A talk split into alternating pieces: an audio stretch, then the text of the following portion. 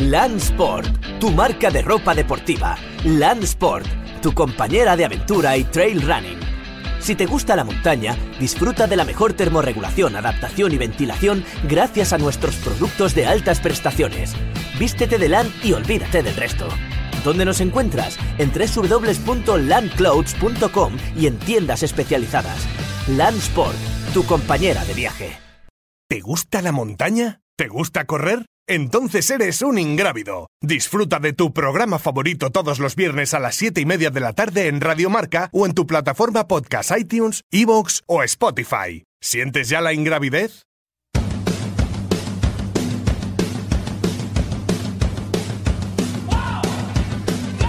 Ingrávidos con Juanjo López.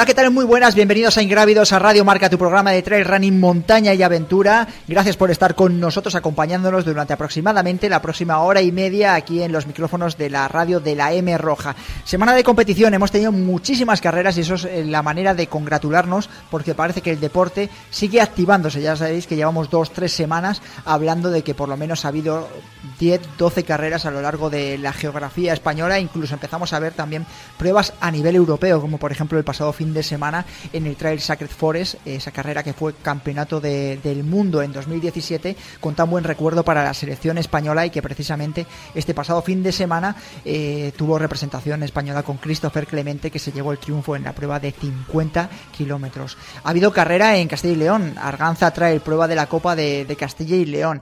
Hemos tenido eh, Camille Cabals también en, Menorca, eh, los bosques del sur en Andalucía. Así que como veis, podemos hablar de competición y de trail running, pero la noticia de la semana hoy va a ser un poquito más negativa.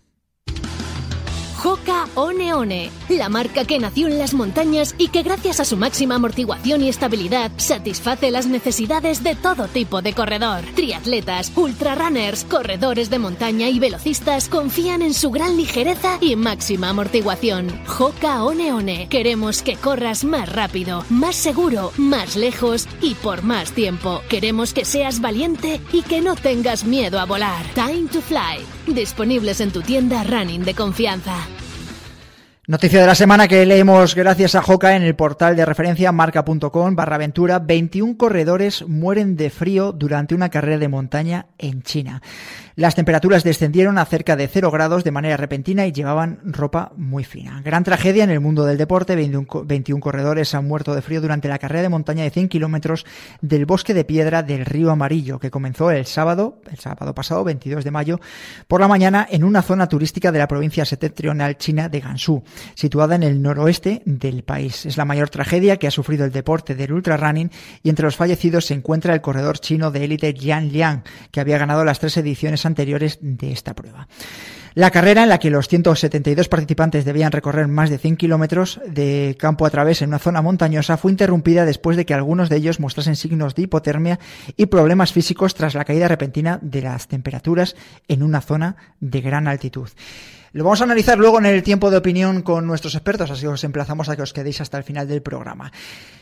Ingrávidos, en cada subida, en cada bajada. Escucha el programa de Trail Running, Montaña y Aventura donde y cuando quieras.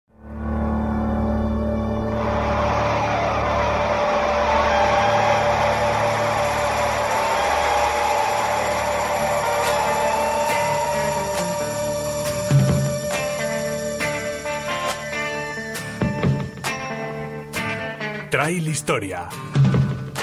Raúl García Castán.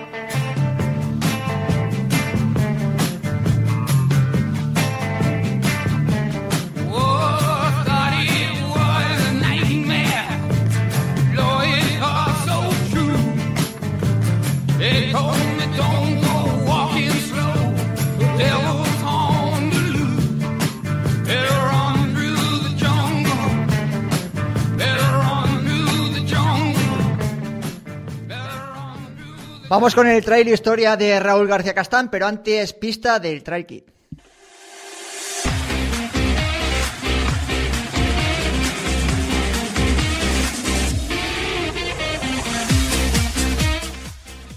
Primera pista, buscamos a una corredora que se inició en el deporte a los dos años, cuando se puso por primera vez unos esquís.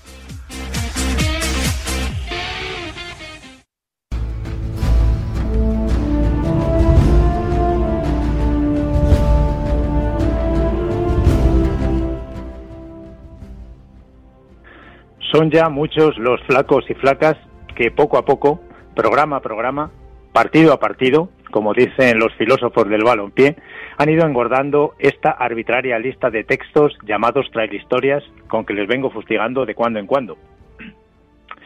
Los hombres y mujeres que han ido protagonizando estos breves relatos tienen un denominador común, o mejor dicho, tienen dos denominadores comunes.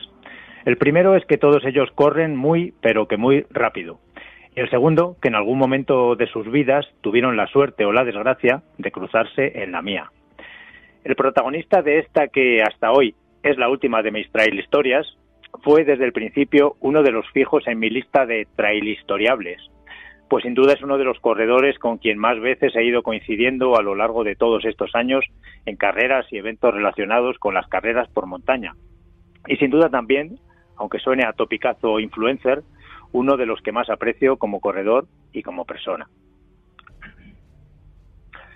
Durante mucho tiempo, nuestro invitado se ha mantenido entre los mejores atletas del mundo en nuestra disciplina, es decir, corriendo sobre esas elevaciones en la epidermis de la Tierra que llamamos montañas. Y sin embargo, para el público no especializado, y aun para gran parte del que se cree especializado, es casi un desconocido, a pesar de haber conseguido la victoria en la mayoría de las grandes carreras de España y Europa, y de atesorar un buen número de títulos oficiales. Corren tiempos extraños para los que corren, al menos para los que corren más que hablan, y Yesed Hernández, nombre de nuestro protagonista de hoy, que nos espera, probablemente sonriente, como siempre, al final de este relato, es un bicho raro que prefiere, contra la corriente general que nos invade, escribir sus proezas con las piernas en la sierra y no con las manos en las redes. Y eso, en un tiempo en que aquello que te pasa no te pasa si no lo cuentas, se paga con la invisibilidad pública. Curiosamente, a pesar de mi confesado afecto por él, mi primer recuerdo de Jesset está teñido de sangre. Nadie se alarme, no hubo ningún asesinato. Corría el año 2005 y estábamos en Andorra, compitiendo en una carrera que ascendía, entre otros picos, al Coma Pedrosa. La carrera era puntuable para la Copa de España de aquel año. Nada más comenzar la competición, dos jovenzuelos impertinentes salieron escopeteados como si en vez del disparo de salida hubiese sonado la sirena del recreo, dejándonos a todos un tanto ojipláticos. Por suerte, a medida que la carrera se fue estabilizando, gané terreno y al poco de comenzar la ascensión al citado pico de Coma Pedrosa, altura principal de la competición, pude darlos alcance. El panorama que encontré era, cuando menos, pintoresco. El hombro de uno de los chicos, el que era un poco más alto, yo aún no conocía el nombre de ninguno de aquellos dos monstruos, estaba cubierto por un denso cuajarón de sangre, tras intercambiar unas pocas palabras con ellos, me enteré de que Jesed había sufrido una aparatosa caída, a pesar de lo cual se obstinaba en continuar en carrera. Supongo que aquel fue un día de infausto recuerdo para Jesed, que finalmente tuvo que retirarse dolorido y magullado, pero muy feliz para mí, ya que terminé ganando la carrera. A partir de aquel día he ido coincidiendo periódicamente con Jesed en multitud de carreras y en los más variopintos lugares, porque el mundo será muy grande, sí, pero no crean, al final siempre termina uno encontrándose a los mismos. De hecho, algunos corredores parece que trabajaran para Radio María, están en todas partes. Pero no me malinterpreten, no es este el caso de Jesset, con quien siempre que nos hemos encontrado he sintonizado a la perfección. En España nos hemos enfrentado en numerosas ocasiones y en esos casos la dirección de la aguja de la balanza siempre fue incierta hasta el final. En Italia también hemos coincidido varias veces, bien como integrantes de la selección española o como invitados por las organizaciones de algunas importantes carreras transalpinas. En Japón estuvimos juntos una semana entera, cuando fuimos a disputar la Ontake Sky Race, en compañía de otros grandes corredores españoles. Y acaso en Suiza hayamos coincidido alguna vez corriendo la Sierra Sinal, aunque esto no lo recuerdo exactamente. Una vez, en un campeonato de España de kilómetro vertical en modo crono, en el que se salía por parejas, me tocó bailar con la más fea. Pero resulta que la más fea ni era fea ni quería bailar, y se llamaba Jesset. Después de un rato de ir subiendo juntos, la criatura metió la quinta con la elegancia de un Ferrari, el Ferrari de la Cerdaña, y como quien se acerca por tabaco al kiosco de la esquina, se largó montaña arriba, pin, pin, pin, pin, consiguiendo una apabullante victoria en la carrera y en el campeonato. Entre nosotros, y ahora que no nos oye nadie, yo creo que no se escapó antes por no herir aquí al abuelo de su orgullo. Podría seguir contando anécdotas de este tipo, pero prefiero que mi anécdota favorita de entre las suyas nos la cuente ahora él mismo. Yo solo diré que aquel día, como hacemos todos de vez en cuando, cambió las zapatillas por la bici de carretera. Y entonces, subiendo un puerto,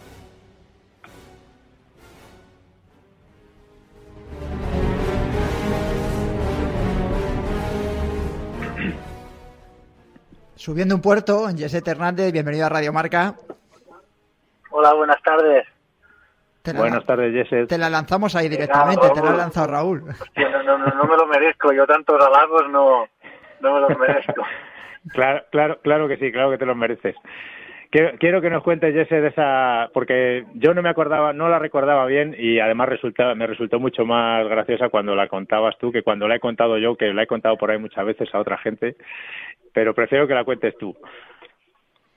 Sí, bueno, subiendo un puerto, mm, sí que es verdad que aquí se, se juntan muchos profesionales y así por, por la zona donde, donde yo vivo y, vienen mucho a entrenar por aquí porque hay muchos puertos y les va bien, ¿no? Y un año pues estaba aquí el, el Garmin y, y nada, y entonces salía a rodar yo como cada día en mi ruta y subía por la collada de Tosas, ¿no? Y entonces me acuerdo que, que mm, yo iba, a ver, siempre iba, en bici andaba bastante fuerte, cuando estaba así fuerte y tal, yo le, nunca me he dedicado a la bici, pero, pero andaba bien, ¿no? Y un chico me, adelantó sin bici, ¿no? Y me quedé, digo, hostia, no, no, no, no me lo esperaba, ¿no? Y entonces me puse ahí a rueda, digo, hostia, pero ¿quién será este? Y no, no me dijo ni hola, ni, ni pasó ahí como se me puso ahí delante y digo, vamos a ver, me puse a, su lado y, le dije, eh, le, dije en catalán, buen día, buenos días, ¿qué tal? Me dice, no, no hablo español, me dijo. Y yo, pero vamos a ver, y entonces ya vi que era extranjero, ¿no? Y le dije, pero vamos a ver, le dije, pero what's your name? Le dije, lo poco que sé de inglés, que solo sé decir eso y, y good morning, le dije, what's your name? Y me dijo, me hizo así con el brazo como mandándome a paseo, ¿no? Y entonces empezó a apretar, empezó a apretar, me, puse yo a rueda y dije, hostia, mira, solo por, por, no saludarme y por haber sido así, de, digo, me, antes me, muero aquí en la cuneta antes que soltarlo, ¿sabes? Sí, sí, sí, empezó a apretar, el tío empezó a apretar, entonces ya vi que era un profesional, ¿no? Vi que, que era del, el equipo Garmin, en el, en el cuadro ponía Van de Velde, que era entonces un corredor de, del Garmin muy bueno, y, entonces ya me puse hasta arriba, hasta todo el puerto detrás de él. Me puse todo el puerto detrás de él y, y nada, a, tope, ¿no? Y, ya casi llegando arriba ya ya, ya, ya no podía con él, ya incluso una vez intenté tirar yo, luego el tío me, me volvió a pasar, me puse a rueda otra vez y llegué arriba pero hecho polvo. Y él, se quedó sorprendido, ¿no? Porque dijo, hostia, pero ¿quién es, quién es este chaval? Hostia, venimos aquí ya está los chavales de aquí del pueblo ya se nos ponen a ruedas, ¿sabes? Le dio pensar. Y le dije, bueno, cuando llegué arriba ya asfixiado, dije, le dije, bueno, eh, goodbye, le dije. Y no, no me dijo nada, continuó su camino, yo llego hecho polvo arriba al puerto. Y yo ya llevaba unos cuantos kilómetros, no sé cuánto, supongo que también llevaría bastantes kilómetros en las piernas, pero yo también llevaba llevaba como 100 kilómetros o así, ya no estaba como para hacer virguerías, pero bueno, aún le pude le pude aguantar la rueda hasta arriba y bien, y mira, como, como anécdota, pues está muy bien recordarlo. No, me digas que no es buenísima, Juanjo. Es muy buena, sí, porque además estaba pensando ahora que, además ya sabes que aquí en este programa somos muy aficionados al ciclismo. Primero estaba pensando que Jesset, Jesset hemos perdido un gran ciclista, porque para mantener... Eso está claro. porque además incluso habrías ganado bastante más que con las carreras por montaña, ¿eh? Con ese nivel, aguantando a, corredores del equipo Garmin. Y... Dime.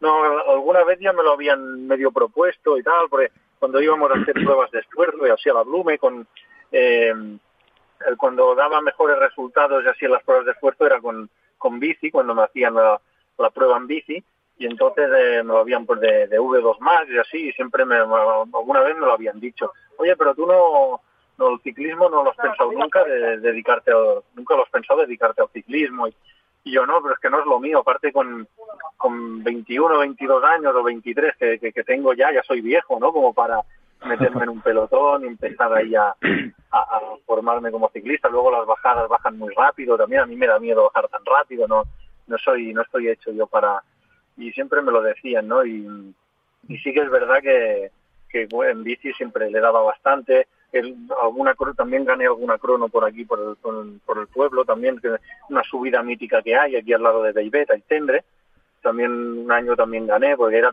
todo subida ¿eh? es toda una subida así de, un 22% hay algún tramo que sea un 22% y, y alguna vez gané así incluso a gente muy buena de amateurs pero pero que están siempre entrenando en bici y, y bueno nunca lo sabremos pero yo creo que que a lo mejor sí que en bici hubiera, hubiera hecho algo, no sé. Bueno, decías lo de la edad de 21 años, estaba pensando en justo en el ejemplo, y creo que no me equivoco, de Primo Roglic, eh, campeón de la Vuelta a España, que también empezó muy tarde y me parece que venía del mundo del esquí. Y es verdad que, claro, que a lo mejor los descensos con el esquí luego le daba menos miedo con la bicicleta. Siempre, yo me acuerdo que alguna vez que he hecho, he seguido Vuelta Ciclista a España, Vuelta Ciclista a Castilla y León, eh, siempre hablaba con los profesionales que iban siempre comentando en los medios de comunicación, exciclistas y demás, que hablaban del tema de los descensos. Dice, bueno, al ciclista lo que más le... el ciclista profesional donde más tiene que currárselo desde pequeño es en los descensos, ¿no? La forma de trazar las curvas, etcétera, etcétera. Y estos días lo estamos viendo en el Giro de Italia, ¿no? Las diferencias que hay entre unos y otros a la hora de bajar.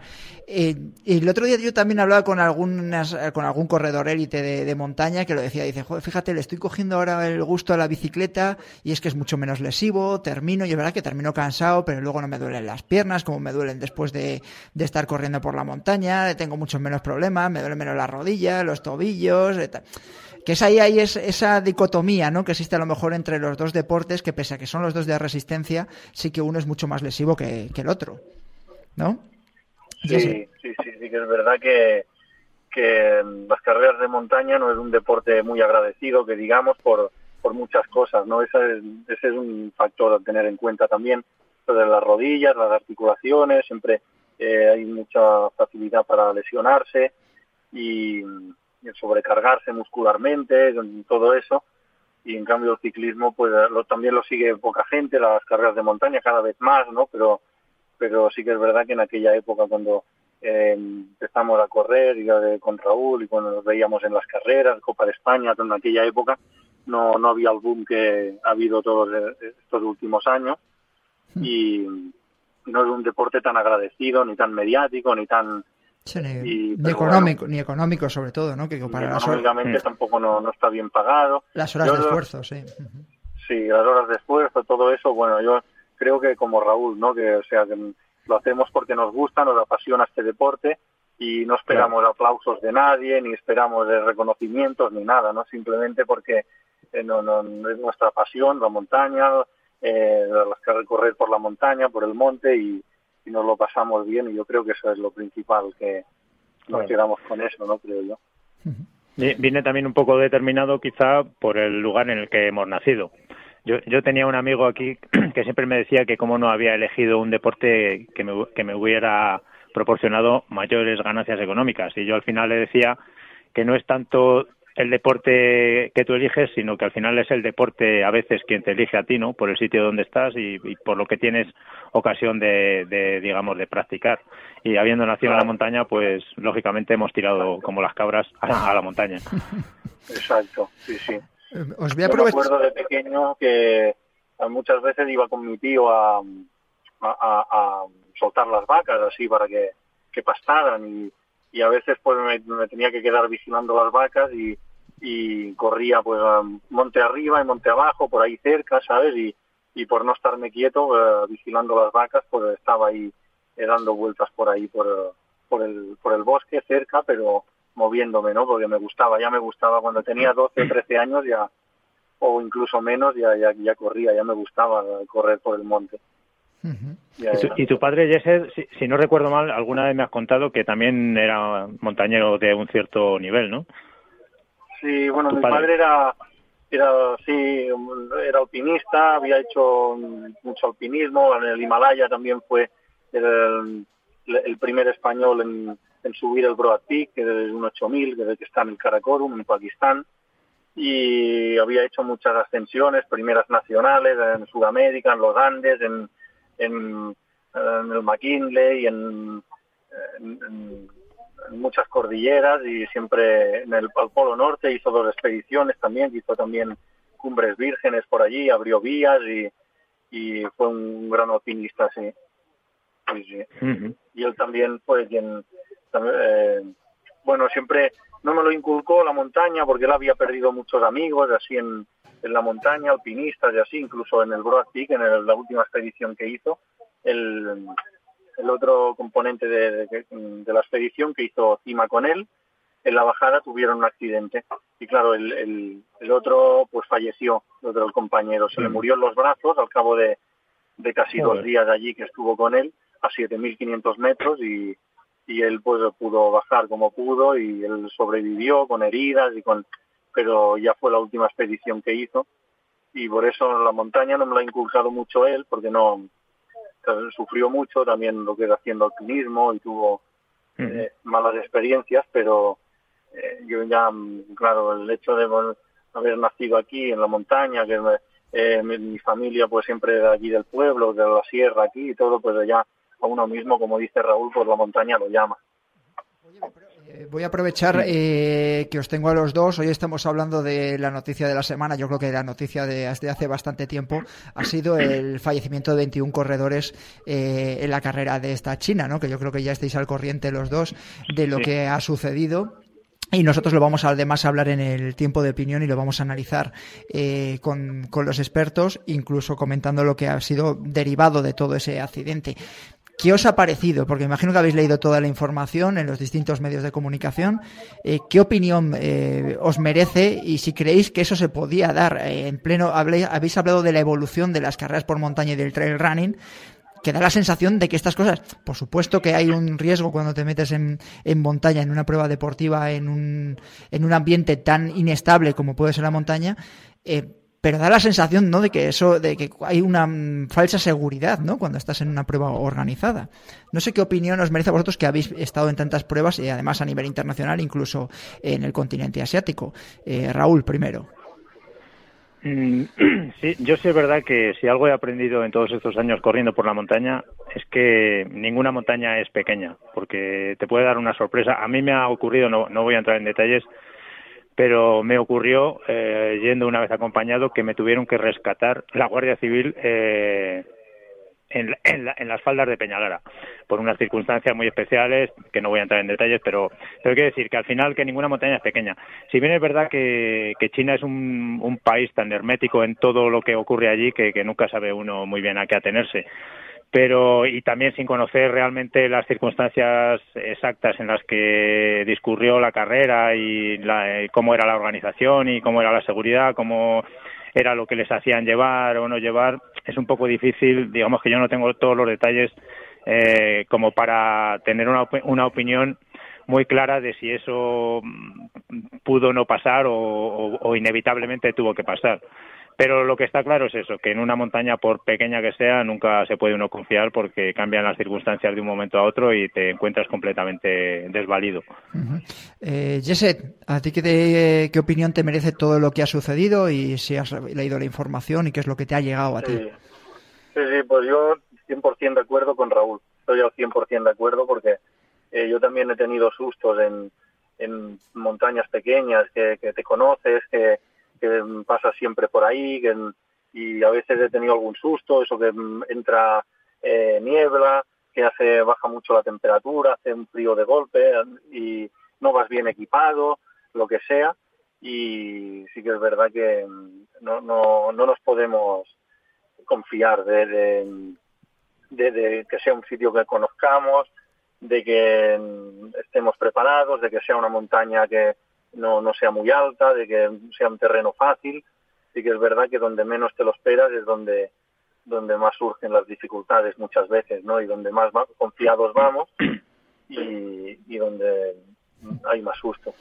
Está claro, eh, Hernández, muchísimas gracias por haber estado en Ingrávidos, en Radio Marca. Eh, ha sido un placer escuchar esta trail historia de, Raúl y que haya mucha suerte. No sé si me imagino que tendrás algo planificado, porque no, no te podrás estar quieto en casa, ¿no? Algo querrás correr este, este año que parece que bueno, voy corriendo, sí, voy, voy, voy entrenando así un poco mi aire, voy y ahora tengo la próxima carrera, no, este año no, no voy a correr mucho, pero un par de carreras sí que quiero correrlas y una es en el mes de julio en, eh, en Grecia, un ultra que hacen ahí en Grecia, en Zagori, se llama Zagori, es un ultra muy, muy bonito.